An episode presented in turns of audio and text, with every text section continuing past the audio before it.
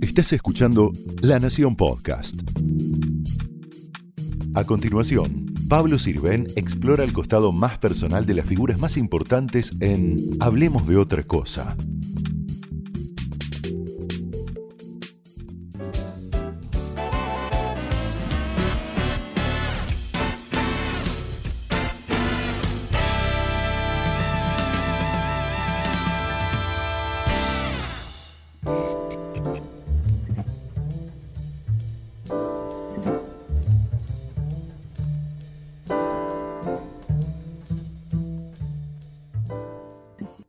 Gracias Ricardo Darín. Hablemos de otra cosa. Gracias por tu casa. No, por favor. Me, me da, me da no sé qué tenerla cerrada.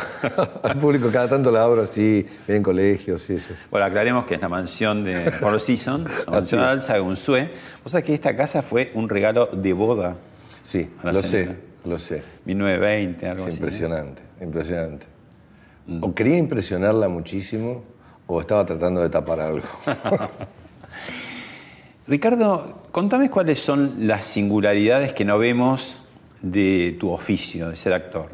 de tu oficio se ve mucho, este, los personajes, la fama quizás, malentendida, pero no se ven otras muchas cosas. ¿no? ¿Qué va por debajo? ¿Cuáles son esas singularidades? Probablemente una de ellas sean las dudas, la incertidumbre, la sensación de estar parado frente a un abismo, eh, a la hora de aceptar un proyecto, eh, creerte apto, capacitado para encararlo. Y en un momento, en ese, en periodo fi- final previo al principio de un rodaje, eh, te puede sobrevenir una sensación bastante paralizante de, de que no sabes muy bien dónde estás parado y para dónde vas a arrancar. Eh, esa es- pu- puede ser una de esas singularidades de las que hablas, eh, que después se pueden ir eh, tranquilizando en la medida en que encuentres un- una buena conexión con el director, sobre todo si es alguien a quien no conoces, con quien no trabajaste antes. Y, y, claro, hay una especie de incertidumbre con respecto a cómo te vas a entender y demás. Pero Hay, hay un, poco mucho de intuición, porque digamos vos cuando miras para atrás y tenés una vasta y larga trayectoria, en algún punto te sorprendes o decís, ah, era esto, y entonces lo siguiente lo vas eligiendo por eso que estaba atrás o no. Un poco te puede condicionar en ese esa línea que tocas ahora. Te puede condicionar el hecho de intentar mm, mm, que la repetición no sea tan bestial, porque mm, suele ocurrir con algunos actores y actrices que por dar bien una nota o un color determinado, el micromercado, digamos, el núcleo en el que te moves o la gente con la que tenés contacto te proponga de alguna manera repetir un poco el mismo modelo porque eso es lo que funciona, en fin. Y uno puede escuchar ese canto de sirenas y dejarse llevar, cuando en realidad todos sabemos, o intentamos saber, que de las mejores posibilidades que ofrece este oficio es precisamente la variedad, es decir, poder entrar y salir de distintas eh, distintos esquemas y poder tener la oportunidad de mostrar distintas caras, distintos colores. Eso es, en definitiva, lo que creo yo, cada uno de nosotros empieza a acumular como una especie de background, de, de- de- de- carpeta, digamos, eh, para ofrecer.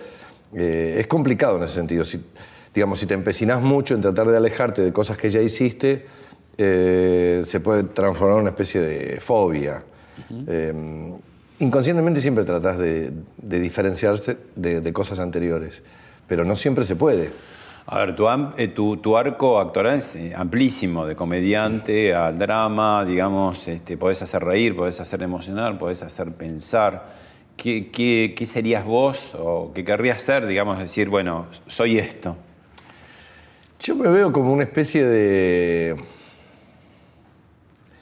Ah, La, la Campoy tenía, Ana María Campoy, tendría que ponerme de pie, pero voy a salir de cuadro, este, tenía una serie de definiciones muy cómicas, entre paréntesis, y muy inteligentes, una gran batalladora, una mujer que tuvo un camino, ella y toda su familia, que la habilita a tirar máximas así, y yo he rescatado muchas de ellas porque tuve la suerte de estar muy cerca, muy cerca de ella durante muchos años de la vida.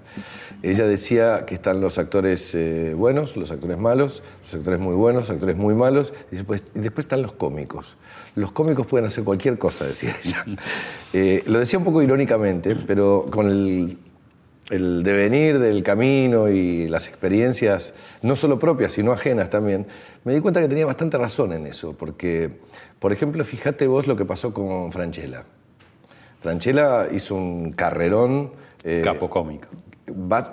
Básicamente enfocado en su capacidad para hacer reír, por múltiples motivos. Primero porque es muy bueno y segundo porque además dispone de un arsenal de herramientas gestuales que impactaron muy bien, sobre todo en nuestra cultura. Y sin embargo, de pronto hace un viraje y descubrimos que el tipo tiene además un gran espacio no explorado para encarar otro tipo de, personajes, ¿no? de historias incluso, y atreverse a mostrar oscuridades. Eh, y ahí es donde se me pega un poco con la definición de la Campoy. Eh, no estoy hablando de mí, pero me parece que en todo caso lo, que a mí me, me resultaría más este, cómodo decir es que es cierto, yo he hecho de todo un poco, eh, he hecho cosas que me gustaron, cosas que no me gustaron, cosas que me emocionaron y me motivaron muchísimo. Y incluso. Pará, porque tenemos justamente para mostrarte un, ahí una cantidad de cosas, algunas pocas, porque si no serían todo el programa. Muy bien. Ricardo Darín por Truman. Estos deben estar todo el día fumando marihuana, escuchando música, cogiendo. Qué hijo de puta. Ser joven es lo mejor, ¿no? No me lo imagino este muchacho trabajando.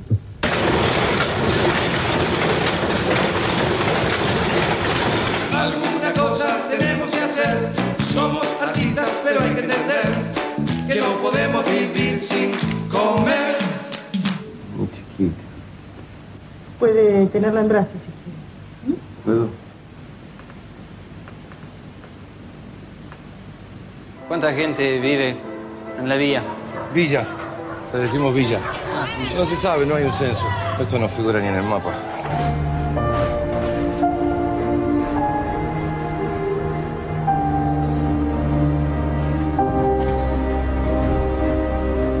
Dijiste cheque, la reputa que te parió. Dijiste cheque, dijiste cheque. Y bueno, me llamaste a última hora. ¿Qué querés? No tuve tiempo de preparar nada. Pedazo de pelotudo. Tomaste la nuez que sos un inútil de mierda. Andate. ¿Cómo dijiste? Pedime disculpas. ¿O querés pasar la noche acá adentro? ¿O también?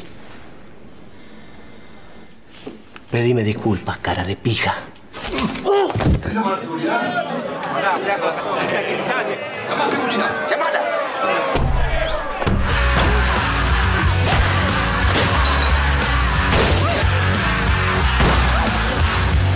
Gracias. Cuando ves así todo junto. Uy, es este, sí, es, es, es un sub y baja ¿no? de, cosas. Y automáticamente en el disco rígido están acumuladas todas las sensaciones de eso, más allá de los resultados. El resultado es lo que en definitiva termina decidiendo cada director y editor mostrar, pero está todo lo otro, todo lo que, lo que ocurrió hasta, hasta que eso quede elegido o decidido. Eh, a mí me encanta la comedia, digamos. Eh, es tu lugar.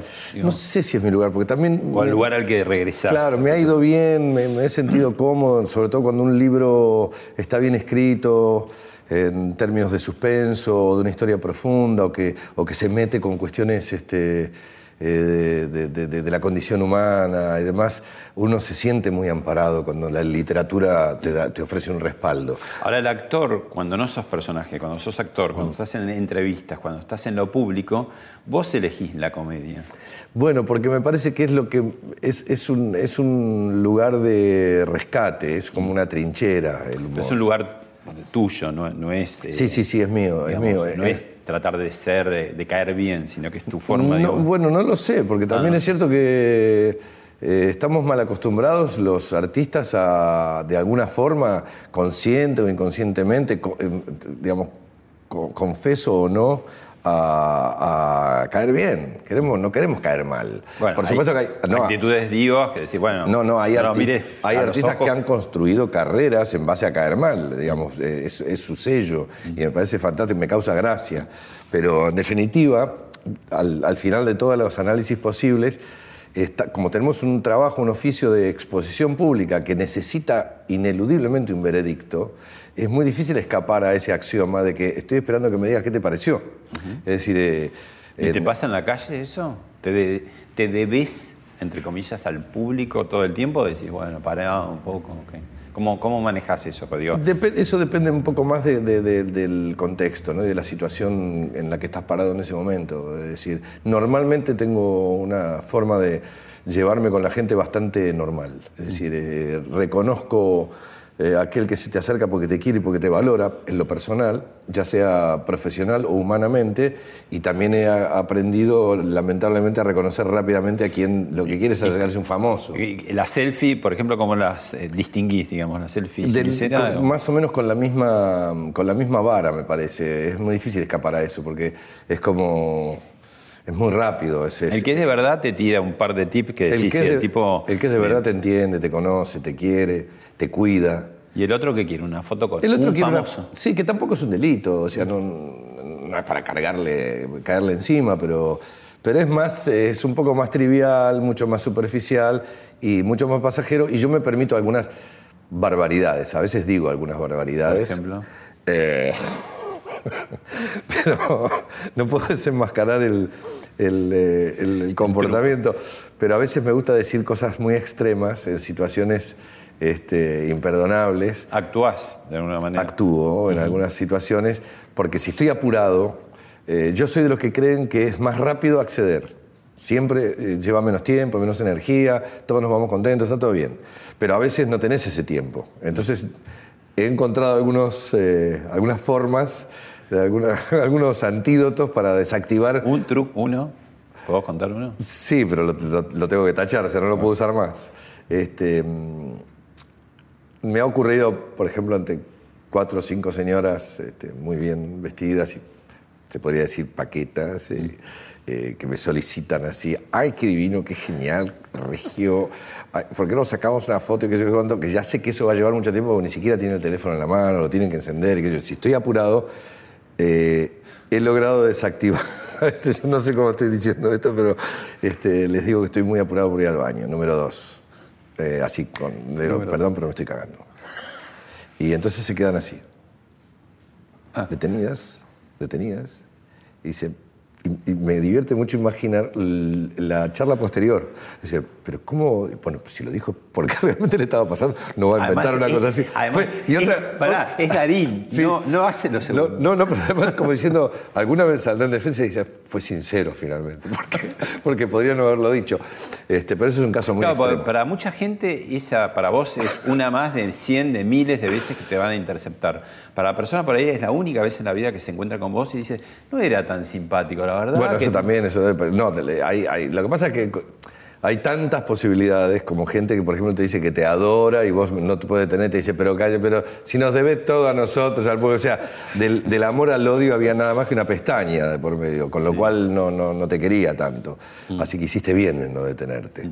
Pero lo que pasa es que lo que no se entiende, a mí me ha pasado, al revés. Lo que no se entiende muy bien es que el otro no tenga el tiempo necesario para, para- para regalártelo, aunque sean segundos. A veces el otro tiene un problema grave y eso no lo consideramos. No, no, no. Entonces yo exagerando esa posibilidad voy a ese extremo y, este, y me he divertido mucho con eso. No lo usé mucho, ¿eh? lo usé unas 200.000 veces nada más. Todo, todo chico quiere ser actor en algún punto. Todos los, los- los, eh, cuando éramos chicos tenemos como una, una capacidad actoral, Sí. queremos serlo, ¿no? ¿Cómo hacer para distinguir si eso es pasajero, como le pasa a la mayoría de la gente, que Mm. después es médico, arquitecto, periodista, qué sé yo? Y, y- y- y O algo vos en una, en una familia de actores, ¿no? Porque decís, bueno, Sí. ahí se complejiza un poco más el tema. Es ¿no? un gran compromiso.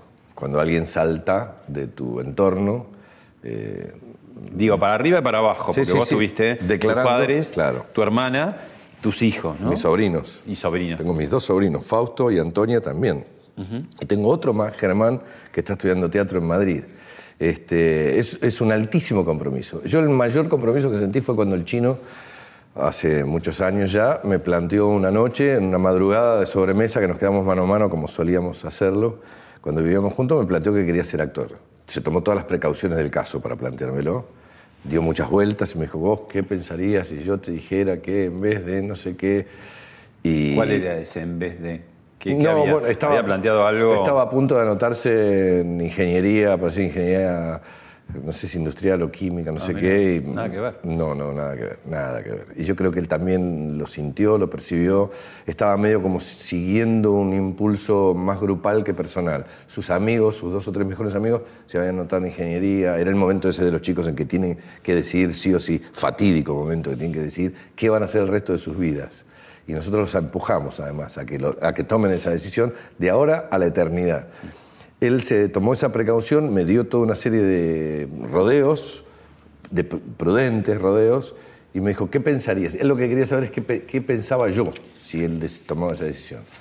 Y yo le dije exactamente lo que sentí en ese momento, le dije, estás en el momento exacto en tomarte todo el tiempo que quieras, todos los años de tu vida que sean necesarios para intentar averiguar no qué, qué va a funcionar más, o qué es lo que te va a hacer feliz.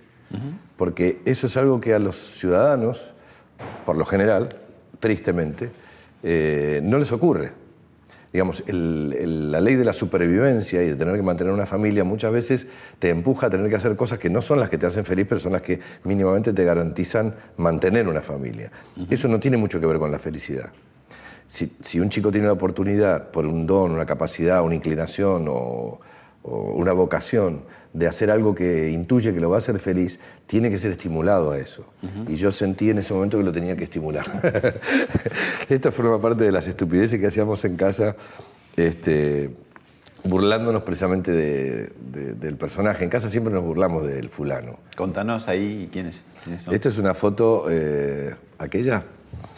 Esta es una foto del patio de casa, una casa que nos hizo muy felices, pero que no tenía mucho espacio, atrás sobre todo, y entonces pusimos una pelo pincho, eh, hacía mucho calor, y este, no sé por qué motivos no nos habíamos podido ir de viaje, no creo que fuera por motivos económicos, a pesar de que yo lo estoy utilizando irónicamente, eh, y nos metimos todos en la pelo pincho y nada, bo- boludeábamos, eh, nos gastábamos bromas. Nos gustaba mucho siempre, ahora ya hemos eh, aflojado un poco, nos gustaba mucho burlarnos de- del fulano, de Ricardo Darín, que se supone que ¿no? la, la figura, que yo no sé cuánto, nos gustaba meterlo en pelopinchos y esas ridiculeces. ¿Cuáles son las fortalezas y debilidades de un actor? Digamos, a ver, fortaleza yo diría, en principio, memoria, debilidad, el tema de, bueno, la vanidad en algún sentido, qué sé yo. El ego es el gran enemigo. Pero también es necesario, ¿no? Pues si no, si no te crees nada, es difícil. Sí, no, digo, lo, lo- lo- lo menciono como enemigo no porque haya que destruirlo, sino porque tiene que estar bajo control. ¿Y está bajo control? En mi caso, En general y en tu caso. En mi caso yo creo que sí. Es- Yo he hecho una gran lucha, me- me- he mantenido una gran lucha contra el ego. Es, es difícil. Eh, ¿Qué sería lo más difícil? lo, lo difícil es... Creérsela, digamos. Creérsela es, es- es un facilismo decirlo de esa forma, digamos, porque abarca mucho. Este, sí, sí, pero es eso, es, es- es simplificarlo de esa forma es justo, es cre- creérsela. Bueno, te puedes creer que eso es un fenómeno, aunque te lo digan, aunque te, aunque te salga algo bien, y entonces en ese momento circunstancialmente seas muy valorado o sobrevalorado incluso, ¿por qué no? Este, por acumulación no podés llegar a la conclusión de que sí, es verdad, vos sos un fenómeno. Yo tuve mucha suerte en la vida, ¿sabes? En muchos aspectos. En el profesional, cuando era muy chico, estaba haciendo una telenovela con un actor muy reconocido, una figura muy, muy, muy popular, muy gigantescamente popular. ¿Quién? En la época en que eh, no existían las redes, ni los celulares, ni esas épocas, y que una estrella era una estrella, no podía salir a la calle. Un actor de extranjero que hizo una gran carrera en nuestro país. Y, este, y tuve la suerte de que un día él me dijo que para verlo a él la gente tenía que pagar una entrada, no, no- podía ser una cosa gratuita por la calle que yo. Entonces tuve la, la revelación, dije que esto yo no quiero ser, yo no voy a ser así. A mí no me va a pasar esto. Yo no me voy a creer que soy el personaje. Eh, o sea, fue de una gran ayuda, ¿no? Es muy, es muy eh, valorable descubrir rápidamente qué no querés ser. Después puedes averiguar qué querés ser y tomarte un tiempo, pero qué no. ¿Qué se hace con algo que no tenemos el resto de las profesiones y oficios que es los tiempos muertos, ¿no? Algo que uno diría, uy, qué bueno tener tiempo muerto, porque, como, eh, barra vacaciones, pero no, no es Ocio. vacaciones. Hablemos Claro. del ocio. Claro. Tiempo muerto no es exactamente ocio. ¿Qué es? Es una espera, digo, con además los matices, ¿no? El que no es exitoso, ese tiempo muerto puede ser larguísimo. Son distintas versiones, claro. La- el gran flagelo del actor es... Estamos hablando, aclaremos, tiempo muerto es el, el- el- el- el- el interregno que hay entre un trabajo y el otro. Sí. O sea, no es una oficina, esto es No. alguien que llama. Sí, se supone que no estás activo, digamos, en ese momento. Claro. Eh, lo que hay que aclarar es que el gran problema del actor, de los actores en general, los actores de todo el mundo, eh, nosotros nos acordamos de los actores que conocemos, los que son fácilmente reconocibles, que generalmente son los que más suerte tienen, eh, a los que mejor les va. Esos tienen una frecuencia de trabajo, una frecuencia de proyectos, una fre- frecuencia de planificación determinada. El flagelo es el otro, el- el flagelo es el actor que depende de los ramalazos de suerte, de las oportunidades, de la convocatoria. Ese stand-by, ese mm, fuera de juego, ese es tremendo. Ese es tremendo porque es tóxico, lascivo, eh, corrosivo, atenta contra la autoestima, atenta contra todo. Es, muy difícil, es muy difícil, la razón por la cual muchos actores se han visto obligados a tener otro tipo de actividades para poder eh, esperar, mientras tanto, alguna oportunidad. En el caso de los que tienen mucha frecuencia de trabajo, como es mi caso, casi te diría que me han desaparecido los tiempos muertos. Eso es, Un proyecto se enlaza con es el tremendo porque siempre de alguna forma la mirada está puesta en algo que está por venir, eh, que por otra parte es lógico que así sea, porque la preparación de un personaje, eh, si uno se hace el canchero con eso, se equivoca muchísimo. Eh, Y eso convive con lo que ya hiciste, y esa es la pregunta que, que viene. Eh, eh, la actividad de un actor exitoso también eh, implica mucho proselitismo, ¿no? Como el autobombo, muchas entrevistas.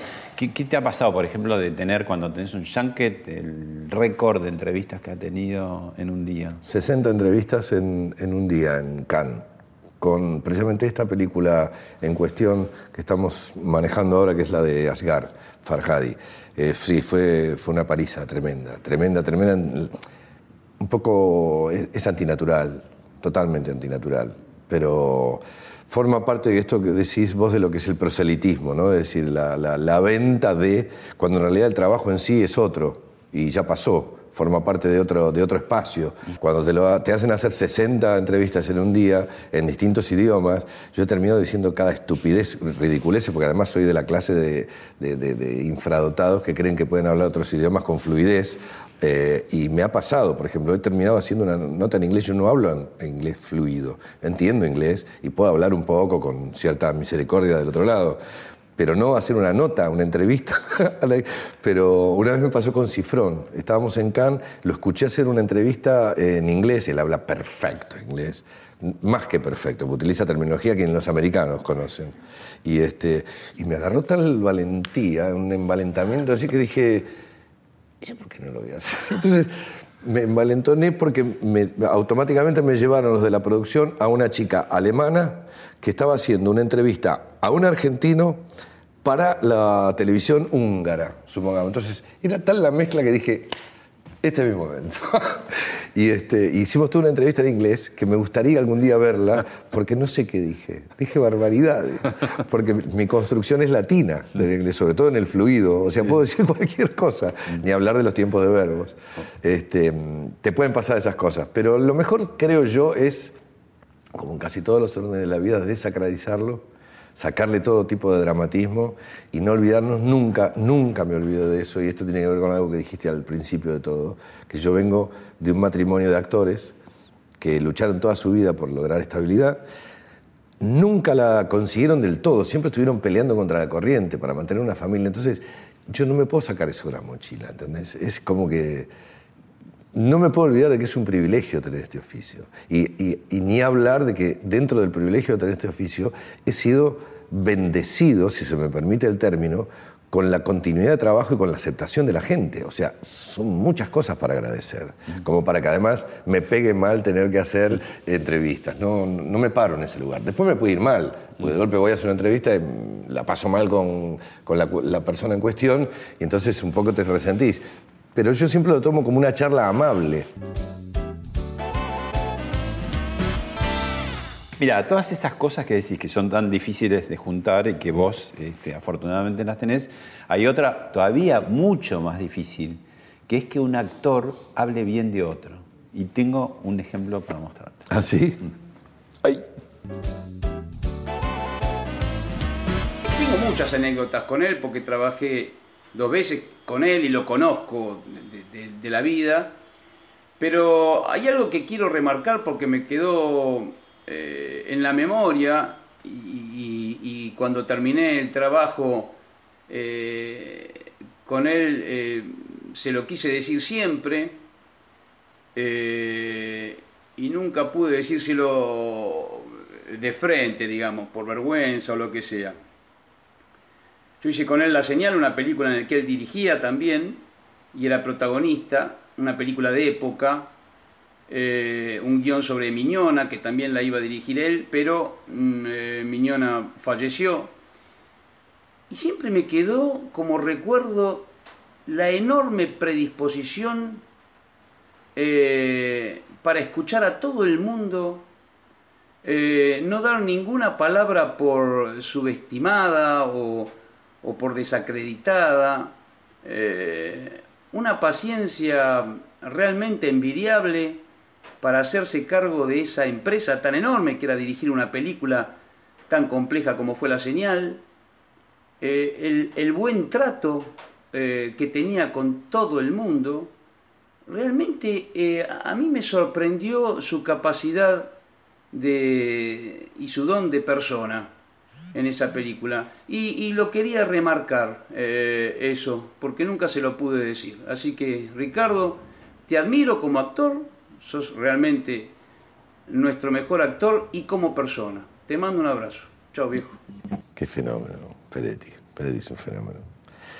Este, Bueno, acá entraríamos un poco en, en composición tema Darín afable, simpático, diplomático. eh, que algo venga de, parte de Peretti es doblemente elogioso, porque es un tipo muy analítico, muy inteligente. Él es un gran compañero, de una grandísima generosidad. Tuve la oportunidad de trabajar con él mano a mano en una tarea titánica que fue encontrarnos todos los días para tratar de encontrar el verdadero cauce que debíamos hacer para llevar adelante la señal, que fue una cosa que nos cayó en las manos, eh, respetando a Eduardo, a quien amábamos, pero con la plena seguridad de que teníamos que tomar un camino accesorio, digamos, alternativo, para no defraudarlo, es decir, hacerla nosotros. Era una mezcla que nos propusimos. Él fue el compañero de viaje ideal para eso, ideal, porque es un tipo que tiene una capacidad de trabajo y una, una energía tan positiva al servicio de los demás. Es, eh, es doblemente un elogio que venga por parte de Peretti, porque yo pienso exactamente lo mismo de él. Este, nos hemos cruzado dos o tres veces en, en- en el camino y espero que sean más, porque es un placer trabajar con él. En este momento que recibir un elogio de estas características, como te habrás dado cuenta, no pega como en cualquier otro momento, por razones obvias, este, y se lo agradezco muchísimo. Pero vos tenés esa característica, por lo que decías, de el, el buen trato, el caer simpático. Digo, eso es algo que lo trabajás, eh, está en vos y lo trabajás. Pero la simpatía puede ser, la simpatía puede ser, puede tener una doble faz, ¿no? Es decir, puede ser, como decías al principio, es un trabajo, es una, es una, es una actitud elegida para encarar el mundo o, o es natural. es natural y vos lo enfatizás o... Yo no sé si soy simpático, yo suelo ser bastante más ácido de lo que la gente cree. Eh, yo, yo Vos disfruto del trabajo. Dijiste que so- en algún punto sos intolerante, pero trabajás mucho para... Sí, eh, porque se nota cuando, cuando, cuando no sos tolerante con algo que opina alguien, con algo que piensa alguien, con, algo, con una idea que alguien trae, que lo único que quiere es contribuir. Eh, se nota si no estás otorgándole el espacio necesario, mínimamente necesario como para que la exponga. Cuando tenés un rol como es el rol de la dirección, que es tan abarcativo, de tantos departamentos y de tantas personas, tenés que encontrar el espacio necesario para escuchar a todo el mundo, porque incluso porque es inteligente pensarlo, que muchas veces alguien te puede sacar las papas del fuego, te puede estar revelando algo que no habías descubierto. Pero más allá de eso, la actitud, la energía en el trabajo, en el trabajo conjunto, debe haber pocas cosas que se nutran tanto, tanto y tan profundamente de la reciprocidad y de la generosidad de los componentes, de las partes como lo que es el arte escénico. Es decir, el que se quiere cortar solo y quiere hacer las cosas a su modo, que los hay, este, le pueden salir bien las cosas y se puede hablar muy bien de ellos, incluso, eh, para los no muy avesados pero... Trabajás mucho para que el entorno de trabajo sea amable y cordial para los demás y para vos. Es fundamental, es fundamental. ¿Y ahí qué habría fallado entonces en el caso de Valeria Bertuccelli y Erika Rivas en escenas? No dejo de preguntármelo, no dejo de preguntármelo. Estoy seguro de que debo haber cometido errores, pero lo que me, lo que me llama la atención es que no hayan interpretado que si he cometido un error, sin ningún lugar a dudas, no ha sido con mala voluntad, no ha sido con eh, con, ansias de dañar o de herir o de, o de producir una situación fea. no, no, estoy diciendo que no se pueden cometer errores. Yo he cometido muchísimos errores en mi vida de toda índole. Pero me llama poderosamente la atención que el foco de los, del tiempo transcurrido en los dos casos, más en uno que en el otro, en donde pusimos tantas cosas nuestras, tanto amor, tanto trabajo, tanta incertidumbre, tanta energía y tanto tiempo al servicio de hacer algo bien de a dos, porque éramos dos arriba del escenario, que lo único que haya quedado eh,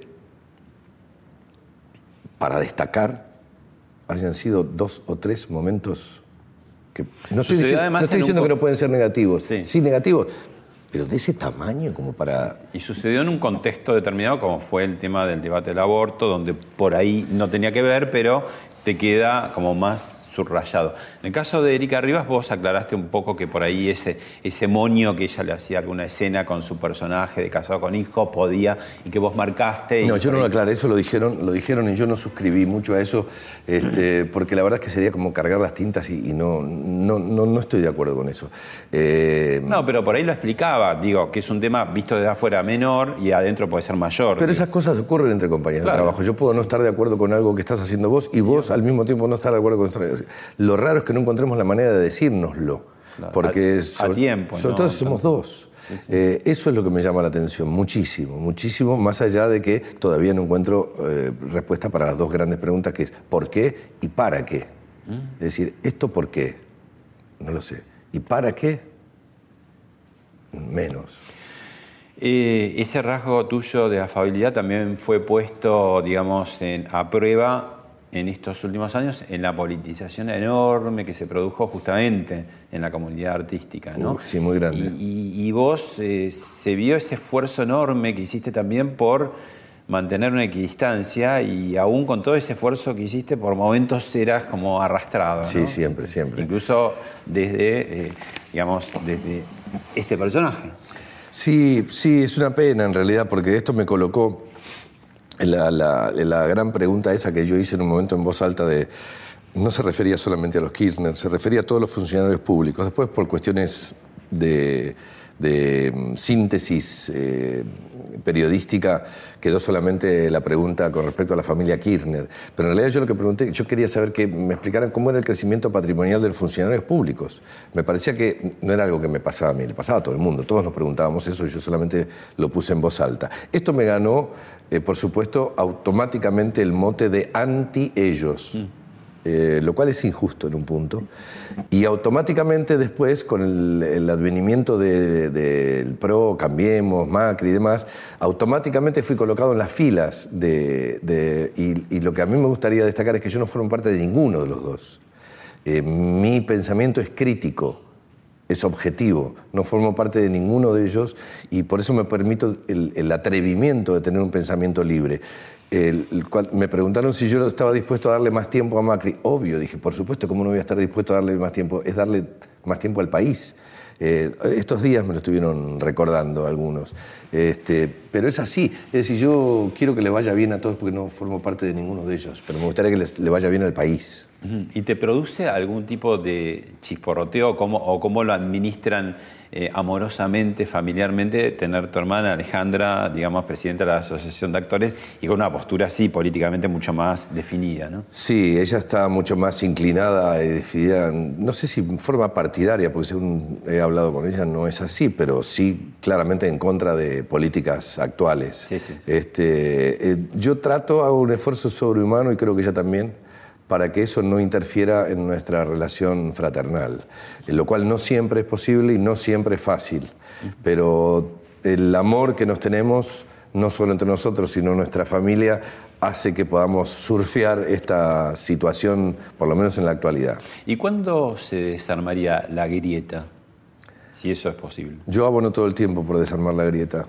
Defiendo a colegas que defienden cosas o defienden posturas eh, con las que no comulgo, eh, simplemente porque no estoy de acuerdo con que se los eh, sentencie y se los exponga al escarnio público por sus pensamientos políticos y que se los mezcle y se los trate de una cosa o de la otra. Me parece que eso es muy confuso. Lo he hecho muchas veces. Y en lo fáctico, nunca me he sentido eh, en ninguna mínima incomodidad con respecto a la conformación del elenco, formar parte de un elenco con gente de distintas posiciones políticas. Me parece que esa es la forma. Ojalá pudiéramos trasladar eso de ese terreno a todos los otros terrenos posibles en la sociedad. Lo que pasa es que hay que trabajar para eso, hay que hay que ser un poco más amorosos y ponernos un poco más en el lugar del otro y no creer que porque el otro piensa distinto a como pienso yo se convierte en mi enemigo. Esta es una, pero es tan difícil luchar contra eso porque esto viene de, unitarios y federales. Eh, son posturas aparentemente irreconciliables, pero en definitiva creo que esa es la gran deuda que tenemos como, como comunidad. Eh, no nos podemos olvidar de que equivocados o no, todos querríamos, para todos nosotros, apuntar hacia un destino mejor. Ricardo, ¿dónde estabas y qué sentiste cuando pasó esto que vamos a ver ahora?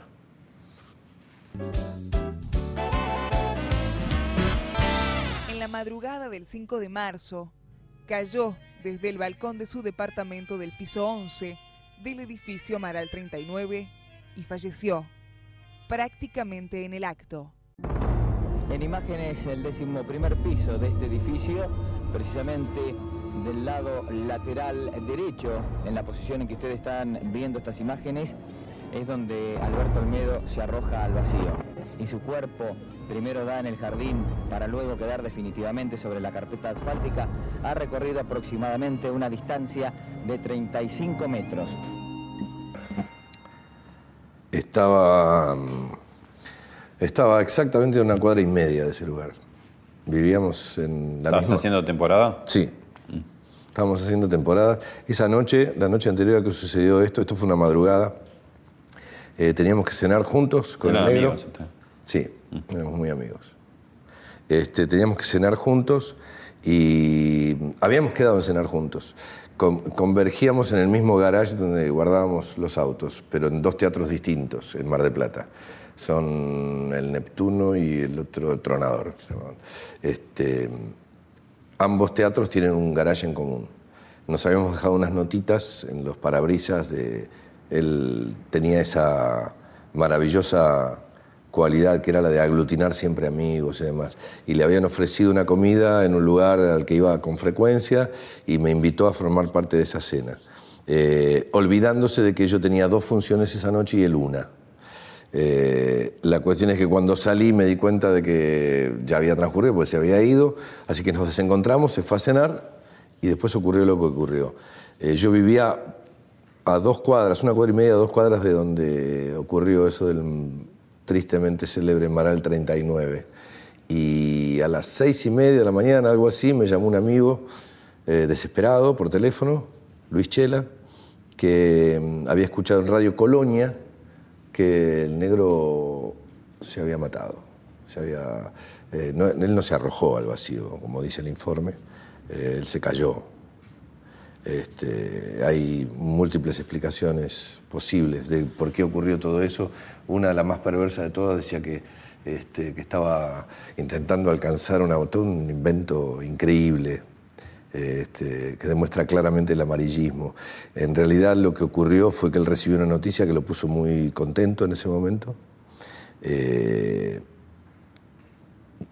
él era malabarista, sus comienzos fueron en el circo, era, era un tipo con una gran habilidad física y se trepó a la baranda de ese, de ese balcón, no sabiendo, porque había estado adentro, que había llovido. Y eran esas barandas que son planas, acumuló agua. Y él eso no lo sabía. Se, apoyó así en la baranda para hacer una pirueta, una, una- gracia, y, y siguió de largo.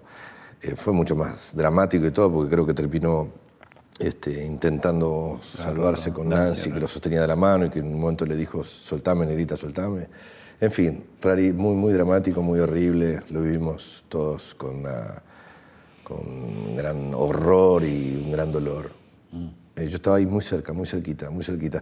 Él siempre me bromeaba mucho que estaba enamorado de Florencia, de mi mujer, y la piropeaba mucho y demás. Este, eh, Flor también lo quería muchísimo. Es trabajar en otro país con artistas internacionales y tener un director eh, que no habla en castellano, que es iraní? Fabuloso. Y estamos hablando, de todos lo saben, vemos un cachito. ¿Sí? y lo ¿Cómo no? ¿Cómo no? Mi hija, déjenme decidir qué hay que hacer. Antonio, vale, ya está, déjame en paz. No es obra de desconocidos. Tenéis que estar atentos a vuestro entorno.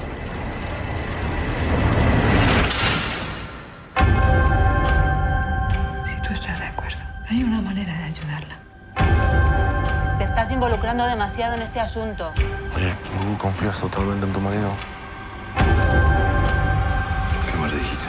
Todo. Nos lo habíamos jurado. Están todos metidos.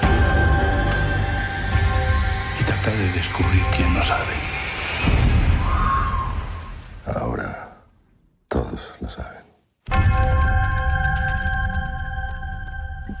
Fue fabuloso trabajar con Ashgar. Ashgar es un tipo muy inteligente, muy sensible. ¿Cómo se entendían?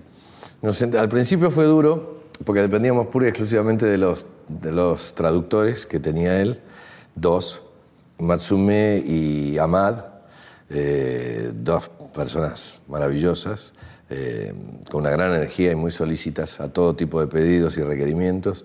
Eh, pero después, como suele ocurrir en estos casos, empezamos a encontrar un idioma en común, que era una mezcla de español, inglés y algunas palabritas que yo pillé del persa. Este, y básicamente creo que nuestra, nuestra cinta transportadora en la comunicación fue el entendimiento, ¿no? la, Y la, él la conexión. Él destacó por ahí también que vos estás en todos los detalles. Sí, sí, sí, porque para los que somos unos enfermitos de, de- de- de seguir cada una de las cosas y yo, además, al mismo tiempo también tenemos una capacidad para detectar cuando nos encontramos con otro enfermito. Es como, y este, claro, él, nos vimos trabajar y enseguida nos reconocimos. He leído por ahí que Bardem habla cosas muy lindas de vos, pero decís, bueno, estoy trabajando con Penélope Cruz, con Bardem, ¿no? Este, vos también sos un gran actor. ¿Hay cholulismo mutuos a veces entre los actores o no? Sí, sí, pero ese es, todo cordialidad y amabilidad, es, es, es am- es amoroso. Este, eh, yo no me puedo olvidar las cosas que ha dicho Javier de mí, de mi trabajo. Este, no se las he escuchado decir nunca a nadie, ni las volveré a escuchar, porque, sobre todo por el contexto, las cosas que ha hecho él eh, con respecto a mí hace ya muchos años han sido muy, muy fuertes. Eh, y, y a mí me pasa, por ejemplo, en este caso, yo fui al cruce de trabajo con Penélope, con él nunca habíamos trabajado juntos, somos muy amigos desde hace casi 20 años, pero nunca coincidimos. Hace años que venimos buscando en qué momento, cuándo, cómo, nos han ofrecido proyectos que por un motivo o por otro no pudimos aceptar. Eh, yo tuve una obra entre manos para ofrecerle a él y él estuvo muy entusiasmado, pero después no quiso, no sé qué, no pudo. Pero lo que a mí me. como lo conozco mucho, no tenía tanto vértigo con respecto a él, porque lo conozco mucho como amigo, como persona y como profesional. Eh, mi mayor incertidumbre era con Penélope, porque somos amigos desde hace unos años, pero a partir de que están juntos, entonces, eh, por, por, digamos, por, eh, por ósmosis nos fuimos conociendo más. Pero nunca tuve la oportunidad de tenerla bien visualizada como actriz. Y en esta oportunidad que tuvimos tanto mano a mano, eh, todo el tiempo, permanentemente, la mayor parte de nuestro tiempo fue en forma conjunta, eh, quedé asombrado. La verdad es que es exactamente lo que sentí, es una actriz enorme. Eh, y lo curioso del caso es que tengo la sensación de que no es eh, justamente valorada como actriz en su capacidad, como reconocida como una verdadera estrella, digamos, cinematográfica. Y en realidad es mucho más grande como actriz que todo lo mega estrella que pueda hacer. Es tremenda, le he visto hacer cosas de una habilidad y una capacidad asombrosa. Eh, y eso me, me- me- me- me fortaleció, me dio mucha alegría. Bueno, en una entrevista larga como es esta, no podía faltar el capítulo Susana. Susana Jiménez, María Que dice Susana Jiménez. ahora que vos estás más viejo que ella, ¿no? Que Se nota que Es verdad, siempre fui más viejo que ella. Así que en nuestra relación yo parecía el padre de ella.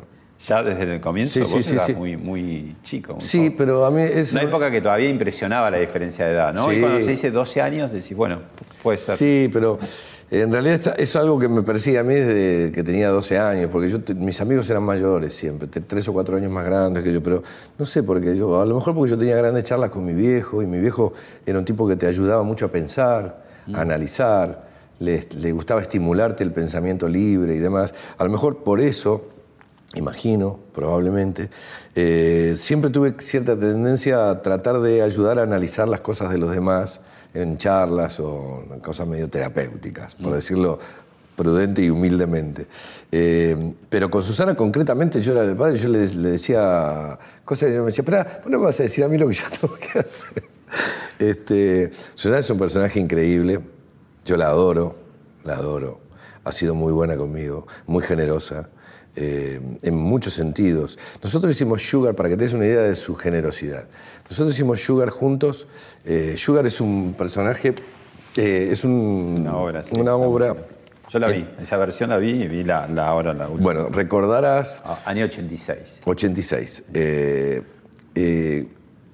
solíamos, yo solía leerle los libros, todo lo que le llegara a ella o lo mío, yo lo leía yo en voz alta para los dos. Así era medio la metodología. Eh, ella viene con, con Sugar en la mano y me dice, le, tenés que leer esto, lee- leamos esto que yo. Entonces, y digo, porque me dice, porque acá hay un personaje que vos no te podés perder. Le digo, pero ¿y vos qué? Me dice, no, bueno, Sugar Kane lo hizo mal, y está todo bien, y que yo que es un personaje más, mm, está al servicio de la comicidad de los dos este, actores que la secundan y demás. Me dice, pero vos no te podés perder este personaje. Ella fue el motor de la construcción de ese proyecto, básicamente porque no quería que yo me perdiera a ese personaje.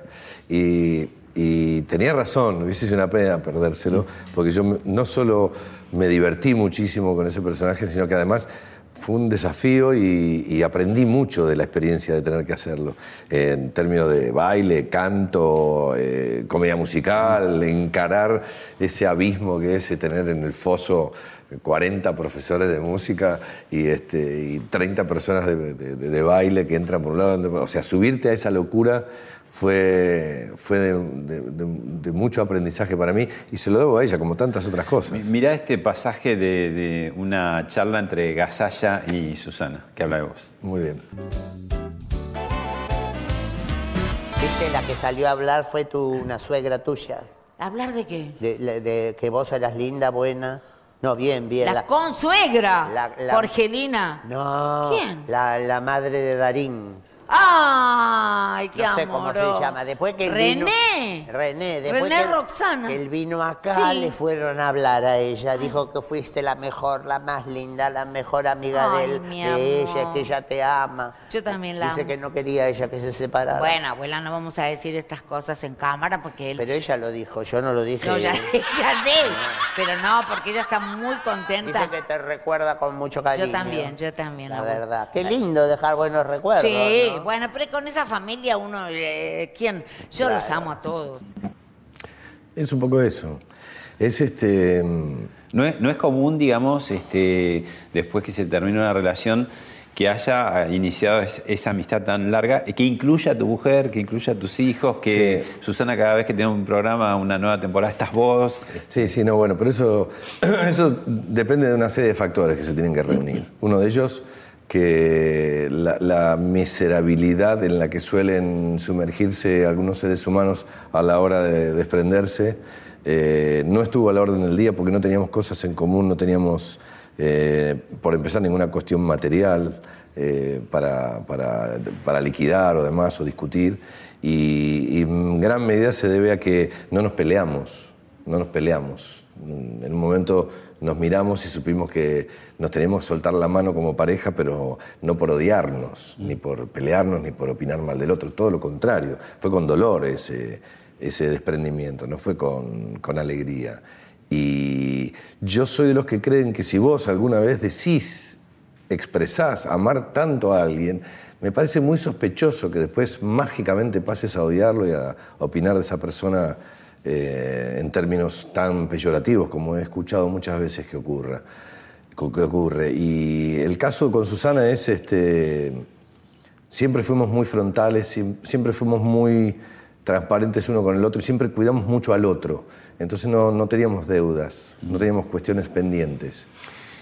Y en- perdóname, y me gustaría eh, reconocer la, la gran actitud de Florencia en todo esto. Florencia la amó desde que la conoció, como creo que le pasa a casi todo el mundo que la conoce a Susana. No conozco una sola persona que haya tenido contacto directo con ella. Olvidémonos de lo que la critican y lo que creen que puede decir tal cosa y tal otra, y que puede...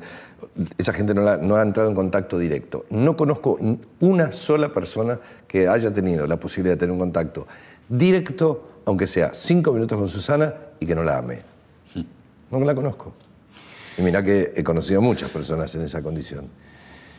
Escenas de la vida conyugal, El amor menos pensado y otra cantidad de obras hace que vos también eh, hagas personajes o pienses o, o articules con la persona que sos vos el tema del amor, de la pareja, el matrimonio, el paso Sí. del tiempo, ¿no? Sí. ¿Y qué, qué hay? Me ¿Qué- está tocando eso últimamente. Sí. ¿Y qué, qué pasa con todo eso? Nada, que me- le pasa a tus a tus personajes y te Sí. pasa a vos. Es catártico en un punto. El- ¿Cuántos años llevas de, de casados? eh, como 30. Eh, Estamos en el O 88. sea, que son, o 30 años. son obras que te tocan. ¿Viste? Cuando decís, fui a ver una película que me tocó, te tocan personajes que te tocan a vos. Sí, sí, sí, pero bueno, pues, generacionalmente me corresponde, me, me ha, llegado, me ha llegado la hora. Es como que te están esperando ahí y dicen, ya, ya vas a dejar de ser un pendejo. Bueno, ha llegado. Este, está bien que así sea. El tema es cómo te parás frente a eso. Yo creo que se aprende de los trabajos, se aprende mucho. En escenas de la vida conyugal, por ejemplo, o lo que nos ha pasado con el amor menos pensado, eh, tienen frases, eh, situaciones, diálogos que son residuales en el mejor de los sentidos, es decir, que te quedan dando vueltas y después los repensás. A mí con escenas de la vida conyugal me ha pasado eso, a pesar de que creo que es una obra altamente controversial en términos personales, ¿no? Es decir, te mueve muchas cosas y ¿Cómo no mecanizar? Porque ya llevas cuántas temporadas, cuántas es imposible mecanizar. He, cambiado tantas veces de actriz que es imposible. Claro, Este, son como distintas esposas, ¿no? son distintas esposas, sí. Este, no, no, y por otra parte aún... con Ahora ca- Andrea Pietra. Sí, ahora con la Negra Piedra, que es un fenómeno, estamos viviendo en este momento casi una especie de separación, porque tenemos un, tuvimos una, una función y, este, y no sabemos cuándo vamos a volver a hacerla. Pero aún en cada uno de los casos, ya sea Valeria o Erika o, Andrea, eh, no hay ninguna función que se parezca a otra. Sobre todo eh, cuando es una obra entre dos personajes que depende tanto de la energía que se pone ahí en juego y con un tema un- tan, tan movilizante como es todo lo que transcurre ahí. Es decir, todos los días llegás con una energía distinta y algo se mueve, algo, algo se apoya más en un lado que en el otro, siempre, y esto sin mencionar la invalorable participación de la audiencia que hace lo suyo. Claro. El, el público agrega las funciones o, Sin o duda, quita. sin duda. Sí. Yo soy un convencido de eso, lo he dicho miles de veces. ¿Qué es lo que se siente, esa, fa- esa famosa energía de la que hablo? Bueno, es que es una energía muy, muy gorda. No, es, no, es, no, es- no estás mano a mano con una persona. En el mejor de los casos, con un teatro, si es un teatro ¿Te amplio. mejora o te empeora esa energía? No, yo creo que es la energía necesaria. Ah. No sé si es buena o mala, es necesaria para que circule, para que funcione. Porque lo que ocurre, ese juego que se produce en el que unos actores arriba de un escenario, sobre un escenario, nos van a hacer creer a nosotros, audiencia, que son otras personas a las que le pasa eso, depende en gran medida de que nosotros, que estamos en la platea, juguemos el mismo juego y juguemos a que nos lo vamos a creer. Dependerá de sus habilidades, que nos cueste trabajo o no creerlo. Gracias, Ricardo. Gracias a vos por esta charla.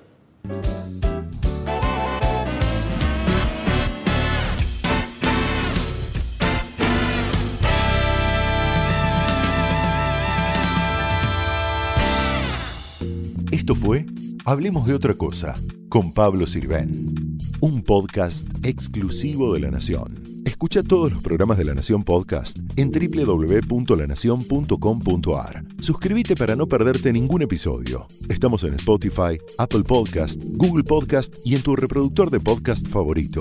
Seguí escuchando La Nación Podcast.